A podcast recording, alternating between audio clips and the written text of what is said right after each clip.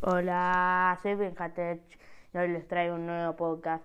Eh, vamos a estar analizando la demo de Immortal Phoenix Rising. Este juego trata básicamente de las aventuras de Phoenix, un semidios, para eh, derrotar al, eh, a Tifón, el destructor de dioses, y todas las aventuras que va a ir viviendo. Eh, bueno, antes de empezar con eh, este análisis, vamos a decir un par de cosas. Primero, gracias al si vienen de Instagram, me pueden ir a seguir, lo voy a dejar dejando en la descripción. BenjaTouch5. Eh, y bueno, básicamente en este juego, ah sí, este juego salió para Play 4, Play 5 y Nintendo Switch. Está a unos 4 mil pesos argentinos, 30 dólares, no muy caro para un juego que me, el calidad-precio lo vale. Eh, me sorprendió que esté 4 mil pesos en, por Mercado Libre en físico. En físico. En físico, en es que vi uno así, eh, vi varios. Vi de- el de Play 5 está más caro, está como 8 mil, pero el de Play 4, el de Switch está en 4.200 por ahí. Y en la, in- y en la eShop está 60 dólares, pero la última vez que lo vi la habían rebajado a 30. Bueno, eh, vamos a estar analizando eh, como la demo para ver de qué se trata un poco el juego y después, bueno, cuando me lo compre, que va a ser dentro de poco, porque no me no me enteré hace poco que lo habían sacado en Switch, este y nada, ya lo estaba a 60 dólares, vi que lo habían rebajado en 30, pero bueno, no me ya no me lo me había comprado otro juego eh, y nada, no no me lo compré. Pero nada, como me enteré que la Switch, posiblemente me lo vaya a comprar próximamente. Bueno, y ya largué mucho esto, así que empecemos.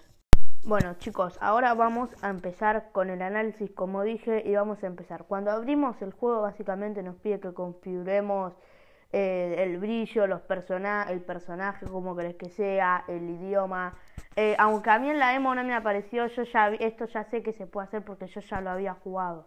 Onda, no es que lo jugué, pero vi, vi, vi un análisis antes como para informarme un poco de este juego antes de, de para tener una base más que nada, ¿no? Y vi que se puede configurar tu personaje, así que puedes configurar, por ejemplo, lo mismo de siempre, el brillo, los personajes, el idioma. Pero hay algo que me gustó mucho porque a mí me sirve mucho porque estoy sordo yo, yo estoy sordo literal.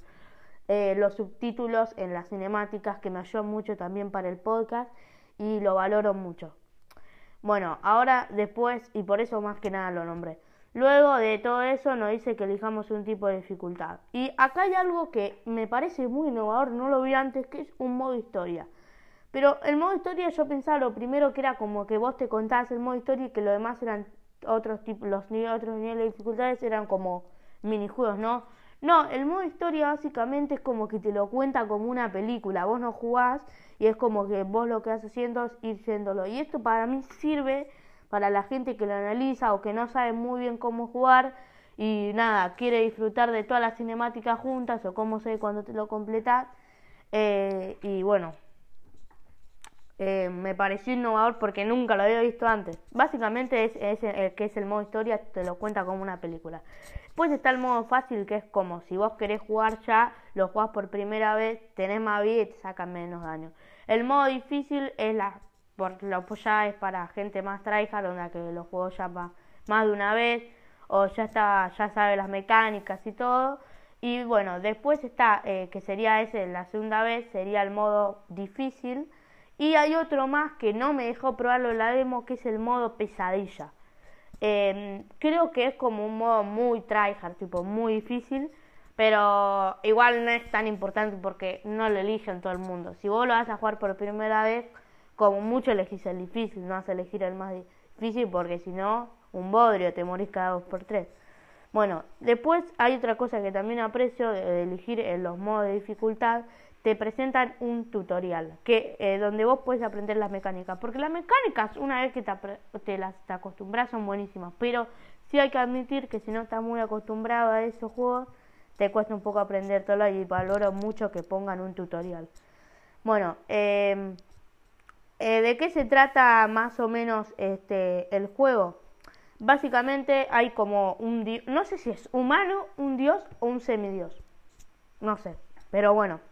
Eh, busqué en internet y no no me apareció nada, me aparece el juego eh, Phoenix Rising Analysis, Immortal Phoenix Rising Analysis, así que no me apareció. Pero básicamente nosotros estamos en carne de un chico llamado Fénix, que eh, básicamente y al y, em, que quiere derrotar y conseguir el secreto de los dioses para derrotar a Tifón.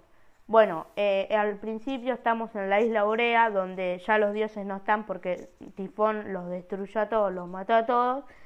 Y para, pero bueno, y para, y él lo que quiere hacer es como derrotar a Tifón y, o, no sé si se podrá, pero como devolver a los dioses, tipo, como salvar a los dioses, tipo revivirlos, entre comillas, ¿no?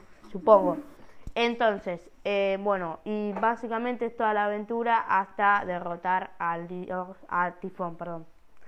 Bueno, em, este juego, quiero decir algo antes. Eh, los narradores, que esto me pareció muy, no, muy, no sé, como muy bueno que en la historia no la cuenta Fénix, digamos. Em, la cuenta Prometeo y Zeus. Onda, significa que ellos están vivos, por lo tanto supongo que hay otros dioses que también están vivos. Eh, bueno, eh, también aparte, en, una parte revivimos a, a, a, Cíclope, que también es un dios, y bueno, también nos hace como la confirmación que hay otros dioses vivos. Bueno, y como dije en esta historia, vamos a ir las aventuras con Fénix y, y para, para al final derrotar a Tifón, claramente, ¿no? Ya te lo vienen diciendo desde el principio del juego, que lo tenés que derrotar. Bueno, ahora, este, ah, antes quiero decir algo. Em, yo creo que este juego, no, no, sé cómo lo hicieron, Ubisoft levantó. Para mí Ubisoft venía así en picada y fue para arriba, así. Este juego, no sé, desde que lo vi dije, es un juegazo, un juegazo. Desde, desde todo punto de vista, te guste la mitología griega o no, a mí me gusta, no voy a mentir, me gusta. Eh, y es un juegazo, es un juegazo, un juegazo. Bueno, eh, vamos a ir a los pros y, contras.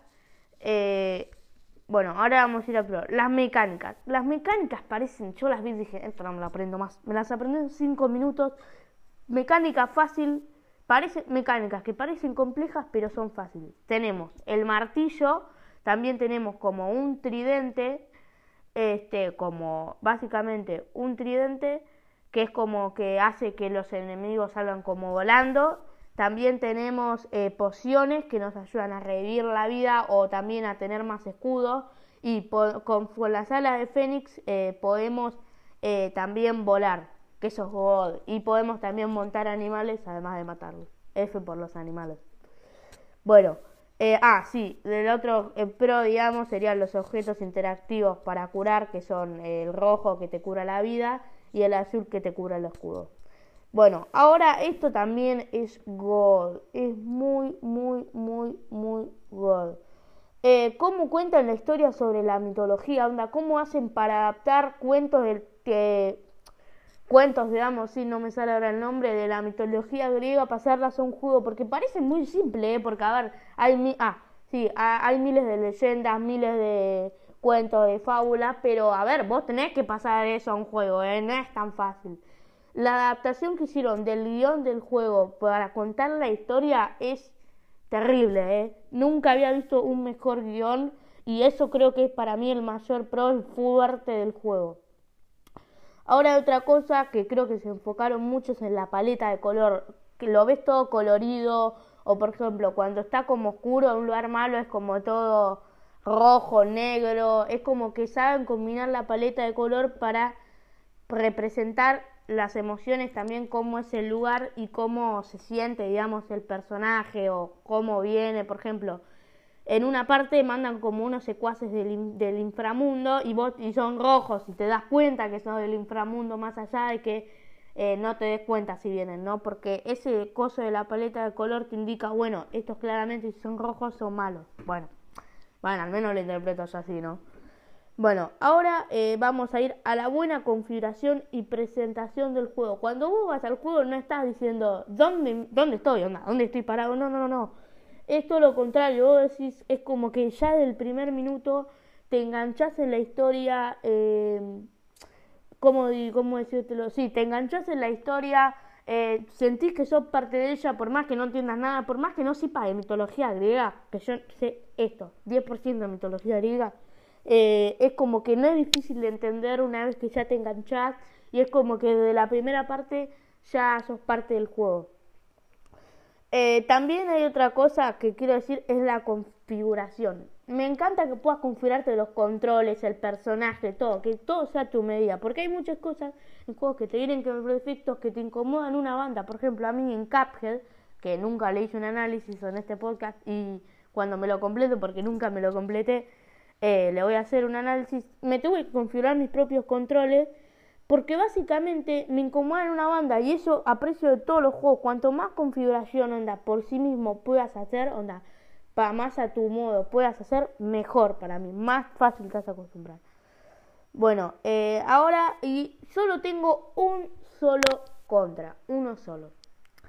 El primero, el único solo contra es la banda sonora. Onda, no te pido, onda, el juego está tan bueno que tampoco necesitas una banda sonora, pero no sé, le podrían haber dado un poco más de de, de enfoque a la banda sonora, digo, ¿no? Porque, me, no sé, la vi muy mediocre. Pero bueno, eh, mi conclusión, un 9. Le bajé un punto por la banda sonora, pero todo es God en este juego, todo es God, literalmente todo es God. Eh, no necesitas saber sobre mitología griega.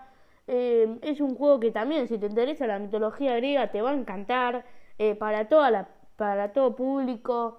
Eh, lo pueden jugar gente grande como chica, porque como digo, el modo historia no, es necesario jugar.